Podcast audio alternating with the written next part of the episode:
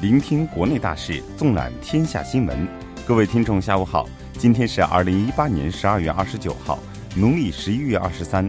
欢迎收听由半月谈独家为喜马拉雅录制的《半月谈晚报》，我是主播小东。国内方面，政治领域，十三届全国人大常委会第七次会议举行联组会议，审议财政医疗卫生资金分配使用情况报告，并开展专题询问。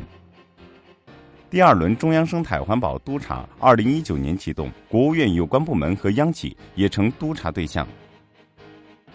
中央宣传部、教育部、共青团中央日前联合印发《关于组织开展改革先锋进校园活动的通知》。中央宣传部在北京向全社会宣传发布郝景文的先进事迹，授予他“时代楷模”称号。财政部表示。二零一九年将实施更大规模减税降费。国家外汇管理局公布数据显示，二零一八年三季度，我国经常账户和非储备性质的金融账户均呈现顺差，国际收支保持基本平衡。航空工业集团等十一家央企被纳入我国资本投资公司试点。法治领域。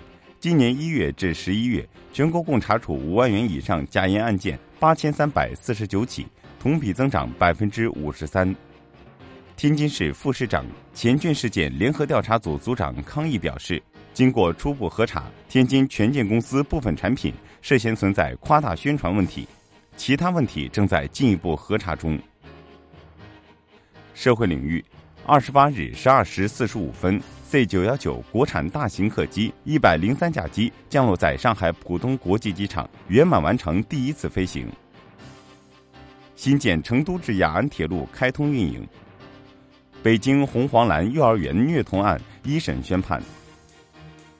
河北警方近期破获一起跨十省的系列网络诈骗案，案中三十多名受骗者均为在校大学生。考古专家日前在河北武安境内的太行山上。发现了一处明代长城遗址。民生领域，近日，江苏镇江一位板栗哥走红，只要报出五十元以下价格，他都可以徒手称重，精确到五克以内。近日，河南郑州一女孩赶早班去面试，因身体不适晕倒，车长于师傅把自己的早点及工装送给女孩。当他回到终点站时，发现女孩在等他，并把一箱东西放在车上。里面有几份早餐、两百元现金和一封感谢信。二零一八年十二月二十八日至二零一九年一月四日，第一批人民币发行七十周年纪念钞可以办理预约兑换。国际方面，美国参议院短暂复会，未能就预算僵局取得任何进展，决定明年一月二日继续商讨政府拨款问题。